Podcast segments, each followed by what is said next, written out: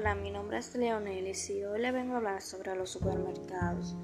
El impuesto sobre transferencia de bienes industriales y servicios útiles es un impuesto que se aplica a muchos productos y servicios.